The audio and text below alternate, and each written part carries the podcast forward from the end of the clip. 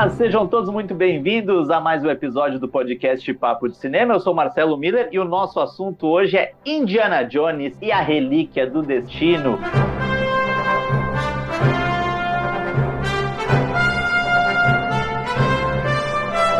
O quinto filme da saga do arqueólogo mais famoso da história do cinema. E antes de eu chamar o meu parceiro de podcast aqui, eu gostaria de solicitar para você que está nos ouvindo, dar cinco estrelinhas para o nosso podcast no seu agregador favorito. Lembrando que a gente está em todos os principais agregadores. Essa é a forma com a qual você ajuda o nosso podcast e faz com que o nosso trabalho vá cada vez mais adiante. Vá lá e nos dê cinco estrelinhas. É grátis, é rápido, é indolor e nos ajuda pra caramba. Não é mesmo, Robledo Milani? Olá, Marcelo. Olá, pessoal que nos acompanha aqui no podcast do Papo de Cinema. Contentão, porque na verdade, quando eu chego no. entro num filme do Diana Jones, o jogo já tá metade ganho. Então eu já tô mais feliz, eu já tô alegre, é isso aí. Vamos lá comemorar com o seu indie. Oitentão, oitentou no cinema e, tá, e a gente ficou felizão aqui do lado de cá. Tinha muita gente, né, Robledo, que achava que Indiana Jones e o Reino da Caveira de Cristal seria a aventura derradeira, que o Indiana Jones ia passar o bastão, que o Shia LaBeouf ia ser o novo Indiana Jones. Nada disso aconteceu. O filme não foi muito bem, seu Shia LaBeouf também não colaborou na vida pessoal, com uma série de escândalos, e a gente tem esse quinto filme chegando. Aliás, é curioso, né, Robledo, que é o quinto filme, pensa na responsabilidade do, do, James Mangold, porque é o primeiro filme da saga Indiana Jones que não é dirigido pelo Steven Spielberg, né? Não, e é o, e é o, e é o quinto filme de uma saga que começou mais de 40 anos atrás, né? É, é, assim, uma longevidade e assim, um personagem que se mantém é, vivo na memória das pessoas. Isso é muito bacana, até porque entre esse e o último filme se passaram 15 anos, né? Olha só. 15 anos e entre Nossa, o, já, o terceiro, já tudo isso, cara? É de 2008, nós estamos em 2023 Nossa, e entre, o, e entre o terceiro e o quarto, que é 89 2008, são 16 como é que é? 19 anos, cara, muito tempo, gente. É realmente. O que eu não entendo muito bem por causa dessas demoras entre um filme e outro é, é que aquela resposta padrão de qualquer astro em Hollywood é: ah, nós estamos à procura de um roteiro perfeito. E Indiana Jones e a Relíquia do Destino tem tudo menos um roteiro perfeito, né? Eu consigo passar pano para um monte de coisa no filme. Eu gostei, me emocionei. De... Agora, o roteiro, daí imagina, é difícil, né? Imagina a gente fazendo entrevista com o Harrison Ford, Robledo. Mais de 80 anos, a carreira brilhante brilhante, a gente chega assim, Harrison, imagino que você passou os últimos 15 anos buscando o roteiro perfeito. A pergunta é, decidiram filmar mesmo sem ter, sem ter achado o roteiro? É, foi mais ou menos por aí? Seria a última, a primeira e a última pergunta que a gente faria para esse grande ator norte-americano. Encerraria a entrevista. Eu vou dizer assim, eu gosto, a Phoebe Waller-Bridge para mim é um acréscimo incrível para a série. Para mim ela tá muito bem. Eu gosto do Indiana Jones, por mais que é um Indiana Jones de 80 anos, o filme não faz nenhum esforço para tentar disfarçar isso, e eu acho muito muito bom isso. Para mim, isso é um ponto muito a favor em relação ao filme. Eu, eu gosto da direção do James Mangold. Ela emula muito a direção do Spielberg. Eu acho que ele não tenta fazer, não, vou dar o meu estilo para a série. Não, não. Ele foi muito respeitoso e ele faz um filme que eu acho que o Spielberg, em alguns momentos, ficaria orgulhoso pela maneira como ele conduz os acontecimentos e tal. Agora, realmente, o problema é o roteiro, que tem alguns personagens preguiçosos. Marcelo, o que são esses vilões? Esses vilões, os vilões desse filme é o pior tipo de vilão de qualquer filme de aventura, que é aquele vilão que não faz nada, cujo único interesse é eu preciso dominar o mundo. E, a única, e é aquele vilão que aparece sempre na última hora para roubar as coisas que os heróis conquistaram. É muita preguiça. Oh, vocês já notaram aqui que a gente vai fazer o inverso nesse nosso podcast que a gente faz tradicionalmente. A gente vai falar do filme e no segundo bloco a gente vai inseri-lo dentro de uma saga. A gente vai fazer. Aqui a gente tá. Hoje a gente tá gravando uma sexta-feira, sextou subvertendo a nossa própria lógica, tá tudo certo. Ah, Agora... mas eu me segurei aqui, eu já, nesse começo aqui eu já queria soltar uns spoilers, eu me segurei, Marcelo. Não, não, não, não, não vamos soltar spoilers nesse primeiro bloco. Então, então, vamos, então vamos fazer o seguinte: o que, tu acha? Vamos buscar essa história e aí depois a gente volta pro, pro, pro filme novo para contextualizar tudo isso que tu falou, até porque acho que a gente tem muita coisa o que falar sobre técnica de rejuvenescimento, sobre essa tentativa de incluir uma personagem feminina forte dentro do, da, da, da, saga, né? Uma saga que é tão masculina, né? Com personagens tão masculinos. Mas essa história, Robledo, essa história começou lá em 81 com os Caçadores da Arca Perdida. Nem se chamava Indiana Jones e os Caçadores da Arca Perdida, né? Só é. os Caçadores da Arca Perdida. O uh, filme que seria Milani, estrelado por Tom Selleck, né? Exatamente. O homem que não virou Indiana Jones porque ele não quis raspar o bigode dele. Pensa numa pessoa que ama o seu bigode, né? Uma pessoa que gosta do seu bigode. O nosso querido Harrison Ford já era Han Solo, né? ele já tinha um herói da cultura pop para chamar de seu, que era maiúsculo, que era gigantesco. E aí o Spielberg lança em 81 Os Caçadores da Arca Perdida. Roberto Milani viu no cinema esse filme, Milani? Vou dar nessa tua cara, Marcelo Mira, porque em 1981 eu tinha quatro anos, né? Então vamos, não, não, ainda não era. A gente, a gente tem que falar pro nosso, o nosso ouvinte aqui que é uma piada interna, porque todo filme que a gente fala, ah, esse filme eu gosto muito, Roberto disse, esse eu vi no cinema, esse eu vi no cinema. Fiquei com tá, mas eu preciso, eu preciso confessar, o terceiro filme da série, A Última Cruzada, eu vi no cinema, na estreia. Ó, viu? garoto. Os mas dois primeiros eu não tinha idade, agora o terceiro, o quarto e o quinto, esses daí eu já assisti no cinema. Tu assistiu, o, o terceiro tu também não viu no cinema, né, Marcelo? Só o quarto não, vi, cinema. vi só o Reino da Caveira de Cristal e esse último no cinema, os outros eu tinha assistido em casa. E eu gosto muito dos três primeiros filmes, mas muito mesmo. Agora falando memórias cringe, o terceiro eu acho bacana porque eu, eu me lembro que eu tinha, que 12 anos quando estreou o filme. Eu me lembro de, de tarde, depois da escola, chegar correndo, ah, no dia da estreia do Indiana Jones, tava muito, que eu já tinha visto os outros dois na televisão, tá? Eu tava, eu queria muito ver o filme. E só que eu me atrasei por causa de ônibus e tal, o cinema era no centro aqui da cidade e tal. Eu me lembro que eu cheguei e eu, quando o bilheteiro, eu lembro disso até hoje, o bilheteiro perguntou: "Tu não prefere esperar até a próxima sessão?" E eu disse: "Não, eu preciso ver logo, eu vou entrar". E eu entrei, eu acho que tipo já uns 10, 15 minutos de filme andado. Ou seja, eu perdi toda a introdução com o River Phoenix do primeiro, terceiro filme. que eu só fui ver muito tempo depois, quando o filme passou na TV e tal. E eu me lembro de sair tudo muito empolgado o filme e as pessoas. Não, e o começo, né? Que pegaram bem o Indiana Jones jovem. Deu, oi? Como assim Indiana Jones jovem? Não sei o que tu tá falando. E quem conhece os filmes da saga Indiana Jones, aliás, lá no Papo Cinema, além da crítica de todos os filmes, inclusive do novo, a gente tem um artigo especial Saga Indiana Jones, que tem a compilação de todas as informações sobre os cinco filmes da saga Indiana Jones. Mas no primeiro, né, quem, quem conhece a história da saga Indiana Jones sabe que perder o começo não é uma boa, né, Robledo? Porque sempre não. o começo tem uma, é uma introdução muito interessante, né? O filme começa já super Aliás, movimentado. Acho que os cinco filmes da saga, a introdução é muito forte. Eu vou te dizer que eu tenho um encanto particular pela introdução do segundo filme, que é o uhum. Templo da Perdição, que é o Steven Spielberg, como tu falaste, né, o diretor de todos os filmes, ele sempre declarou que o gênero favorito dele no cinema era musical. E ele só foi realizar esse sonho agora, né, dois anos atrás, quando ele fez Amor Sublime Amor, o remake. Sim. Na minha humilde opinião, é melhor que o original. Ah, é... na minha também. O pessoal pode jogar pedra, inclusive. Eu fico pode, junto aí, levando jogar. pedrada. E é, realmente é melhor que o do Robert Wise. É melhor, é melhor, com certeza. E é, nesse início de Indiana Jones e o Tempo da Perdição, o Spielberg faz uma, uma dá uma piscadinha de olho, né? Faz uma brincadeirinha com os musicais, né? Porque te, começa com a Kate Capshaw. Aliás, atriz que se tornaria esposa dele, né? Eles casariam logo depois. E ela faz uma apresentação na, na, na China, ou Hong Kong, algum lugar assim que o Indiana tá. E ela tem todo um número musical, assim, eu acho bonito, acho bacana. E é bacana a gente ter aqui, entre outras coisas, o Roberto Milani. O Roberto Milani já deu cursos sobre Steven Spielberg, né? É um apaixonado pela obra do Spielberg, gosta muito do Spielberg. Agora, eu queria te perguntar isso. Lá no começo, Robledo, o, eu acho que o Spielberg já falou disso, né? Sobre como ele queria ter dirigido um filme da série James Bond e e o Indiana Jones, de alguma maneira, é uma transposição dessa ideia do, do James Bond, mas para o mundo da arqueologia que é um mundo que no, no, primeiro momento a gente pensa assim, gente, mas um arqueólogo, e tem tudo a ver, né? A gente pode problematizar que o Indiana Jones fica roubando coisa né? em, em país de terceiro mundo? Pode e deve, inclusive.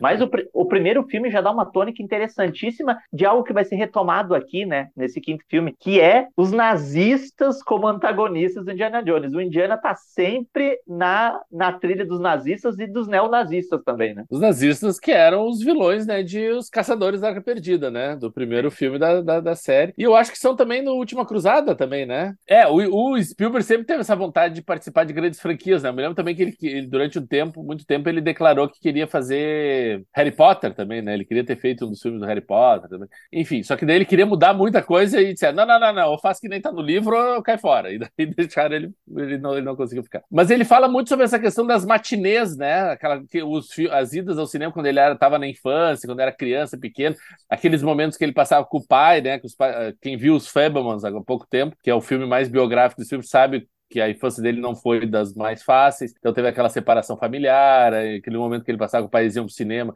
e viam dois, três filmes um atrás do outro. Eu devia ter feito isso, né? Quando fui ver uma cruzada, eu devia ter ficado para a próxima sessão, e naquela época se podia fazer isso. Tu comprava o ingresso e quisesse ver três filmes um atrás do outro. Naquela época Olha, ele podia. E o ingresso era barato. E o ingresso era barato, exatamente. Hoje em dia, termina o filme, acende as luzes e ainda entra uns guarda armados para te jogar para fora da sala, se bobear. Maior crime do mundo ficar para a próxima sessão pagando um ingresso. Mas eu acho que é bacana isso, ver como o Spielberg realmente cria esse, esse herói, que é um herói icônico do cinema. Indiana Jones é uma das figuras mais emblemáticas do cinema, e como ele trata com um imenso carinho, só que mesmo lidando com desavenças, porque gente, o Spielberg é um cara que fala que ele nunca gostou de fazer sequências. Ele sempre gostou de, quando terminava um projeto, partir para o próximo. E de, deixar ele não gosta nem ficar muito analisando os seus filmes e ficar vendo, etc. E tal.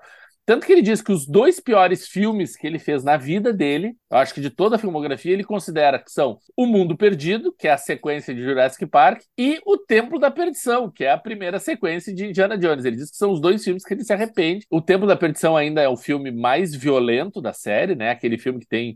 Até tem uma piada nesse agora, no Relíquia do Destino, uma hora que ele fala assim: Ah, você não sabe que eu já passei, eu já enfrentei voodoos que arrancavam o coração das pessoas. Isso acontece em O Templo da Perdição, né? Então, assim, outro, outra, outro piscar de olhos por tema da perdição é que grande parte do filme tem um menino, né, que é ajudando o Indiana Jones, como tinha lá no Templo da Perdição um menino que ganhou o Oscar esse ano, né, o Ki Será que... né? Será que, vai, será que daqui a uns 20 anos a gente vai ter esse moleque do, do filme de 2023 ganhando um Oscar? Tá? É, ó, quem viver verá. Mas é isso, é, é, bacana ver como o Spielberg consegue superar essa indisposição que ele teve em relação ao segundo filme. Ele faz um terceiro que, para mim, é um dos pontos altos da, da, da pentalogia, que é o filme que aparece o pai do Indiana Jones, né? Sean Connery, maravilhoso. Quem, quem, é o pai? Sean Connery. Quem tu mais tu precisa do que isso, né? Eu confesso que eu acho que o título, deve, eles deveriam ter levado mais a sério esse título, né? A Última Cruzada. Talvez teria sido bom ter encerrado com uma trilogia, sabe? É a última, acabou, gente. Vamos fazer agora Podem brincar com o personagem nas séries de TV, até teve uma série nos anos 90, né? O Jovem Indiana Jones. E outras reinvenções do personagem, daí muda o ator, pega cineastas completamente diferentes. Mas não, eu não descarto totalmente nem quarto filme quanto o quinto. Para mim tem pontos bons. São filmes aquém desses três primeiros, são, são filmes aquém, mas são filmes que eu acho que merecem ser observados com atenção e eles possuem seus méritos. Para mim são méritos bastante defensáveis por mais que alguns críticos, né, Marcelo Miller, resolvam apontar problemas neles. Eu gosto mais do Reino da Caveira de Cristal com Dona Dona Kate Blanchett né, dando a vida com a vilã caricatural, assim, abertamente caricatural, do que defendo né, pouco Indiana Jones e a Relíquia do Destino. Mas daqui a pouco a gente já vai falar disso no segundo bloco, a gente está já acabando o nosso primeiro bloco. Antes de partir para o nosso intervalo necessário, antes que a gente estoure o tempo, eu só queria fazer uma ressalva que eu acho que é importante a gente ter claro.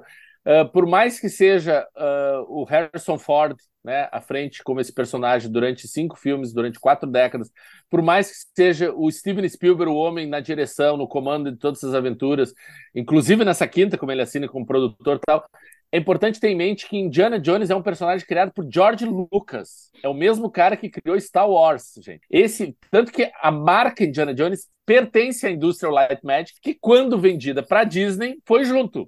Então, por isso que a Disney, quando comprou. Ah, a Disney Lucas comprou Filmes. Star Wars. Não, a Disney comprou a Lucasfilmes e todas as suas marcas, inclusive Indiana Jones. Então, eu acho que é importante ter essa, essa, diferenciação, porque daí tu vê mais essa, essa necessidade de preservar. A gente conhece muito bem o, o George Lucas, o quanto ele foi preciosista com a sua criação na né, Star Wars durante muito tempo. E isso se mantém muito atento também ao Indiana Jones, digamos. Então, eu acho que é importante ter isso em claro, claro que tanto o Steven Spielberg era contratado para fazer esses filmes, né, por serem muitos amigos uh, tal, e também por um pouco de humildade do Lucas, que entendia que Spielberg era um diretor muito melhor que ele, né, mas a propriedade intelectual sempre foi do George Lucas. Perfeito. Agora sim, antes da gente ir no intervalo, já que a Disney é dona de tudo, será que Indiana Jones renascerá no espaço como Han Solo no futuro? Fica aí a questão para você ficar matutando, enquanto a gente tem uma mensagem super importante e daqui a pouco a gente está de volta para continuar falando sobre Indiana Jones e a Relíquia do Destino. Olá, pessoal. Eu sou Vitor Hugo Furtado, um dos jornalistas do Papo de Cinema, e você está acompanhando o nosso podcast. Agora, para dar uma respirada nessa conversa, eu tô aqui para lembrar que você também faz parte desse espaço. Exatamente, pois os parceiros do Papo de Cinema tanto podem sugerir os temas a serem debatidos nesse momento de troca e discussão, como também negociar conosco inserções comerciais, divulgando seu produto, evento, filme ou marca. Bacana, né? Fale com a gente, mande um alô por qualquer um dos nossos perfis perfis nas redes sociais e você sabe, estamos no Instagram, no Twitter, no Facebook e todas as outras redes sociais, ou mesmo lá no site, pelo nosso e-mail papodecinema@papodecinema.com.br. Estamos esperando pelo seu contato, viu? Tenho certeza que vai ser muito legal contar com você ao nosso lado, tornando esse papo de cinema ainda mais amplo e diverso. Bora lá?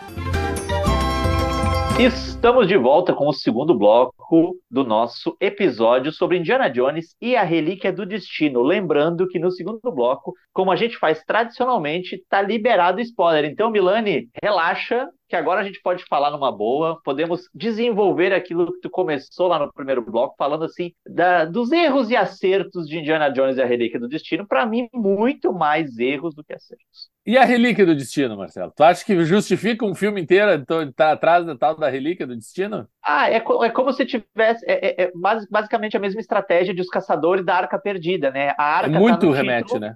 É. A arca está no título, mas ele é basicamente um MacGuffin, né? Para quem está é. nos ouvindo aí que não está familiarizado com o termo, é um termo cunhado pelo Alfred Hitchcock. E o MacGuffin seria ou uma pessoa, ou um objeto, ou algum elemento de cena que simplesmente não tem muita importância em si, mas ele motiva a ação, ele motiva, ele faz com que a história vá para frente. Então, assim, no fim das contas, a relíquia do destino que é aquele medidor de Arquimedes, ele não é tão. Ele tem uma importância histórica, mas dentro da história ele não é tão importante. É muito mais importante a obsolescência do Indiana Jones, a relação dele com a, com a afilhada, outras coisas são muito mais importantes. E essa relíquia do destino vai ser só esse MacGuffin. Olha que coisa bonita. Bonito, bonito. Mas eu vou te dizer dois pontos que eu acho quase irrecusáveis, inabaláveis. E nós estamos num momento de inelegível, quer dizer, de embroxar, quer dizer, de, de irresistível. Robledo, este filme seria elegível ou inelegível para o Oscar? A gente, esse é o dia de comemoração, Brasil. Esse é o dia de comemoração. Mas assim, eu acho que tem duas coisas que irrefutáveis a gente pode em relação à, à Relíquia dos Destinos. Primeiro, eu acho que é um filme que não pode ser medido pela mesma régua que a gente mediu, sei lá, os dois, três primeiros filmes. Para começo de conversa, é um filme de um protagonista que, por mais que seja um protagonista aventureiro, um protagonista herói, né, da jornada do herói, um protagonista de feitos fora do comum, etc. É um protagonista de 80 anos. Fato. E o filme deixa bem claro isso. A primeira cena do Harrison Ford, como Harrison Ford hoje em dia no filme, tem todo um flashback dele rejuvenescido digitalmente, etc. Tal, tudo.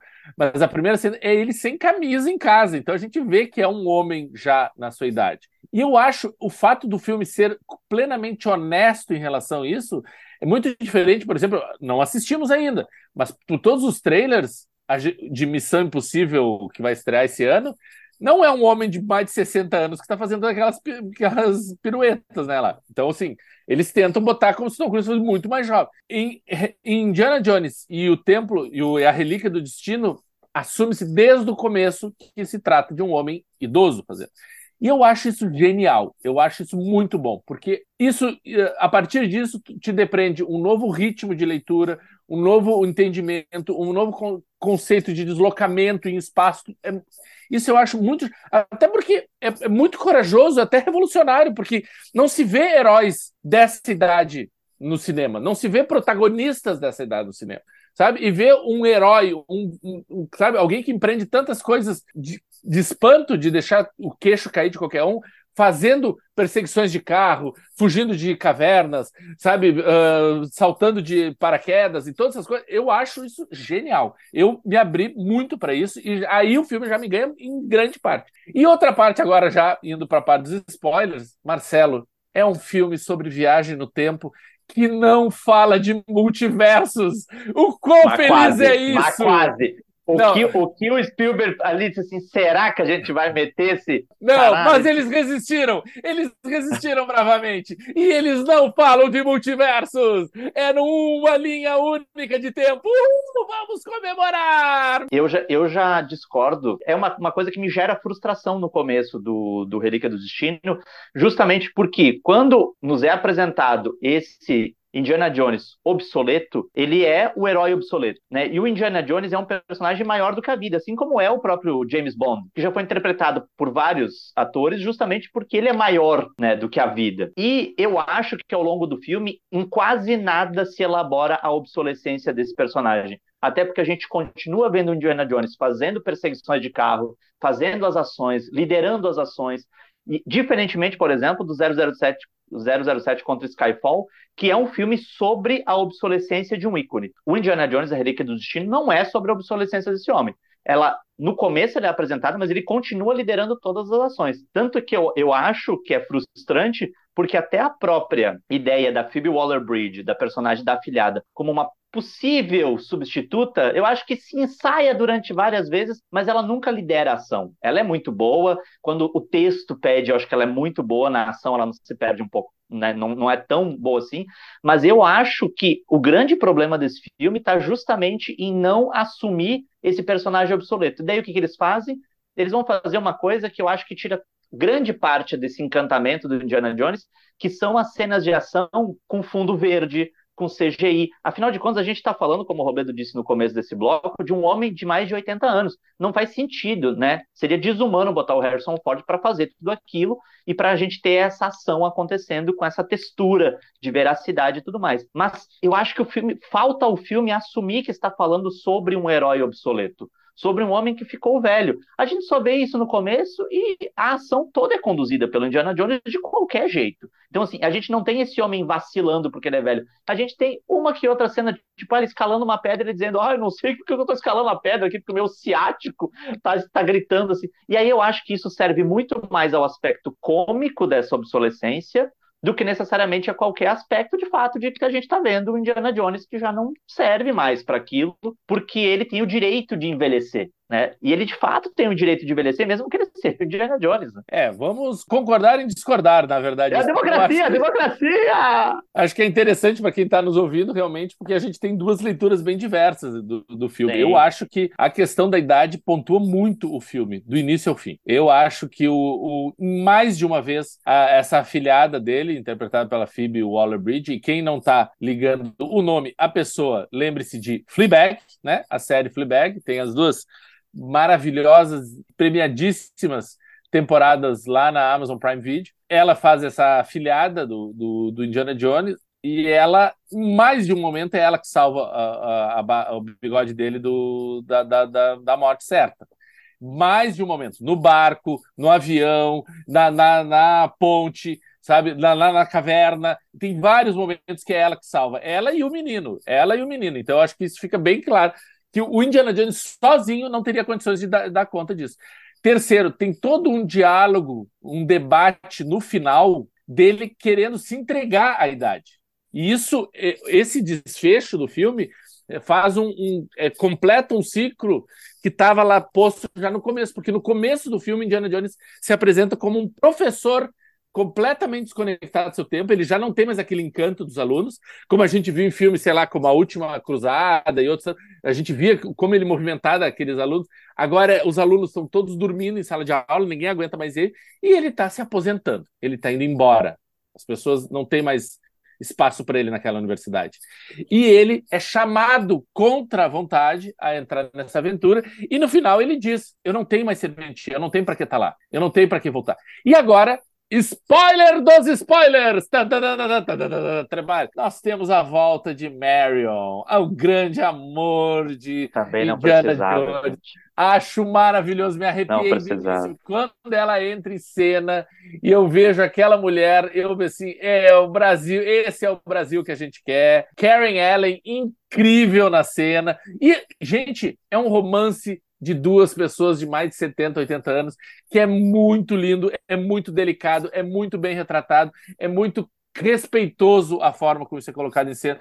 Então, assim, eu, para mim, a questão da idade está muito bem marcada. Eu não abraço o filme, como eu já disse lá no começo. Acho que o filme tem problemas. Acho que é dos cinco, talvez seja o pior dos cinco filmes, ainda que seja um bom filme, porque eu acho que a régua, como eu falei, está muito alta lá com os primeiros filmes. Agora, nossa, Mads Mikkelsen é que não precisava disso. O Mads Mikkelsen ah. aqui, por favor, não precisava desse vilão nazista quero controlar não, o mundo. Não, não o que não precisava, Rolando Villani. E aí é isso. Eu, eu só acho que o filme toca nessa questão da obsolescência no começo e no fim para fazer, especialmente no fim para fazer um discurso. Quando ele volta para o cerco, ali é o momento do Indiana Jones se fundir com a própria história. Aí o que, que eles fazem? Fazem o Indiana voltar para ter o romance, para no final ele pegar o chapéu. Eu acho aquilo toda uma, uma concessão para deixar uma ponta solta. Enfim, mas não é isso. Falou de Mad Acho lindo, acho ah, lindo. Ah, Parabéns, me, emocion... me, emocionei, fiquei todo arrepiado. Gente, tem até o Salah, gente, aparece. Tá, John tá, Rhys Davis ali, maravilhoso. Sabe quem escreveu esse roteiro? O Mickey. O Mickey ah, escreveu esse roteiro, ele disse, ó, tem que ter um final feliz, tem que ter bonitinho. Olha a piada do tiozão aqui de Marcelo Vieira, fazendo piada Olha só, o que é piada de tiozão é eles convidarem, como tu falou, o Mad Milksen para fazer um vilão estereotipado estrangeiro pela enésima vez, né? Ele disse, gente, vocês querem o Hannibal, vocês querem o cara, o, o Grindelwald do, do Animais Fantásticos, o que, que vocês querem? Só que, mais até do que esse personagem, Roberto, o que diremos da escalação de Antônio Bandeiras? É. Aí, amiga, não dá para te defender, né? Me ajuda a te ajudar, né? o Bandeiras, botaram o Bandeiras para fazer a versão do, do Marinheiro Popeye no filme, né? Cara, o Toby Jones tá mais, é mais importante no filme muito, do que o Antônio Bandeiras. Muito, tá? muito mais importante. Daí tu pega um, um, um ator do, do calibre do Antônio Bandeiras para ele fazer uma participação especial mesmo, né? É. Que é uma participação que nem pode chamar de uma participação afetiva. Ele é um personagem que aparece ali, do jeito que ele aparece, ele some. Porque assim, é... tem uma coisa, né? O Hollywood tá, anda meio que normatizando os filmes de duas horas e meia, né? Duas horas e meia, três horas de duração. Não, não parar se espera, com isso, mas... Hollywood tem que parar com isso, porque a gente tem que ver muito filme em Hollywood. Não dá, duas tem horas e meia. Parar com fica, isso. A, gente, a pauta o dia inteiro é um filme de Hollywood. Exatamente, gente. Tem que parar com isso. O filme é de duas horas. Não é um filme de duas horas e meia. Hora e, e nesse meia, filme. Uma hora e quarenta. 100 minutos, 100 minutos, tá bom. 100 minutos, bonitinho, redondo. Agora, sim, Gente, esse filme é inchado para duas horas e meia justamente por causa das cenas de ação. Sim. E tem cenas de ação desnecessárias. Para mim, toda essa sequência do barco, toda a participação do Antônio Bandeiras, tu podia tirar fora do filme. Toda a cena. Total. Porque assim, como é que eles sabem no meio de um oceano inteiro onde que eles têm que parar para pegar a porrinha que tá lá embaixo? Sabe? Não, gente, não tem explicação, fica muito inverossímil, é muita forçação. E tem, quando eles finalmente mergulham, caem naquele precipício, quando finalmente conseguem trazer o tesouro, os vilões chegam e pegam e roubam na cara dele. Ai, tem toda aquela coisa de vamos decifrar os códigos. Daí ela mente todos os códigos e mesmo assim os vilões com as informações erradas chegam exatamente onde eles vão. Sabe? Não tem explicação, fica muita ponta solta. O grande problema desse filme realmente é o roteiro. O roteiro, vou te dizer, não é o Mickey, como o Marcelo falou. O roteiro é de Jazz Butterworth, ou como a gente diz, Jazz Vale Manteiga, né? Butterworth. uh, temos o John Henry Butterworth, ou seja, são irmãos, né? O John, o João Henrique é, Vale Manteiga, né? Também. É os irmãos do Laticínio aí, pessoal. Os irmãos do Laticínio e o David Kipp. Vocês conhecem David Kipp? David Kipp é o, dire... é o roteirista de Jurassic Park e Missão Impossível. Só isso o cara fez. Jurassic Park 1, né? E Missão Impossível 1, lá nos anos 90. Ou seja, esse cara talvez né, precisasse dar uma reciclada por aí, né, Brasil? Uh, David Kipp, a gente pode lembrar aqui que ele tem três indicações às framboesas de ouro como pior roteirista do ano. Então, assim, sabe? Uma delas por A Múmia, de 2018, com Tom Cruise. Que tristeza, né? Então, uh, talvez o James Mangold, né, diretor de Uh, Johnny June, diretor de Garota Interrompida, diretor de Logan, que é um dos melhores filmes de super-heróis aí, né? O, os, os Indomáveis, que é um faroeste com o que é uma releitura né, de um clássico do faroeste, que é muito bom filme, inclusive. Copland, né? Um filme sério com Sylvester Stallone, Robert De Niro, Ray Liotta. Ford versus Ferrari também, né? Que, que é muito bom. Oscar e tal. Acho que James Mangold poderia ter se cercado de uns roteiristas mais afiados, digamos assim, né? Eu só espero que seja a última cruzada do Harrison Ford, né? Que eu acho que tá, é uma despedida bem emocionante, uma despedida bem singela, uma despedida bem respeitosa tudo que ele construiu com esse personagem. E tu mesmo usou um exemplo aqui do James Bond, né? Quantos atores já interpretaram James Bond? O Harrison Ford é um ícone, é um, é um personagem imortal, e tem muitas aventuras que podem ser contadas, com muitos outros personagens e muitos outros diretores contando essas histórias. Então eu não claro. vejo problema nenhum em haver essa, essas substituições e trocas e, e bola para frente. Eu acho que é um personagem que não pode ser esquecido, de hipótese alguma, mas precisa ser renovado. Exatamente. Phoebe Waller-Bridge, só para a gente lembrar, fazer essa ponte, né? Em breve vai poder ser vista comandando uma série ou filme, agora não lembro de cabeça, do Tomb Raider, né? Que na verdade é a versão feminina do, do Indiana Jones. Então, assim, a Phoebe Waller-Bridge gostou dessa ideia de estar nesse universo dos arqueólogos e das arqueólogas aventureiros pelo mundo. Mas, importante a gente convidar você para ir lá no Papo de Cinema, conferir a crítica, né, de Indiana Jones e a Relíquia do Destino, assim como a crítica de todos os filmes da saga Indiana Jones, e o nosso artigo especial com tudo sobre a saga Indiana Jones. Você vai ter bilheteria, você vai ter curiosidades, você vai ter elenco, sinopse, tudo bonitinho por lá.